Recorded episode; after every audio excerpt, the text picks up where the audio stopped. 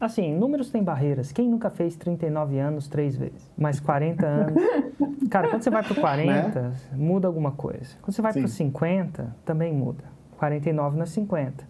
Mas 48, 47, 49. Quando eu analiso o lançamento, eu acho que muita gente tem a barreira do 997, a, a barreira, a barreira psicológica. O Uber comprovou isso.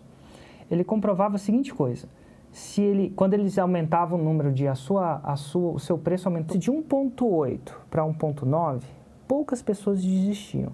Mas se fosse de 1.9 para 2, muitas pessoas desistiram.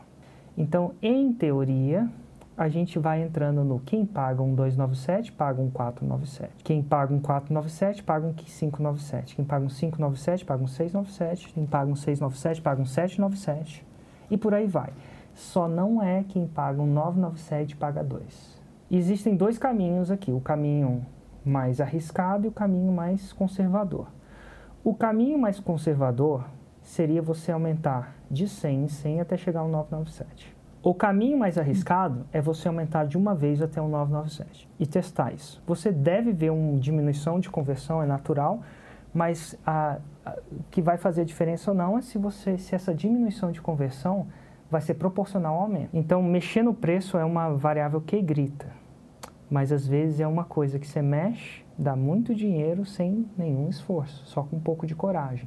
Porque já pensou se vocês foram descobrir lá no vigésimo lançamento que vocês podiam ter cobrado dois mil o tempo inteiro que não baixava a conversão? E, e é o seguinte, rumo à faixa preta, o caixa vai aumentando, né?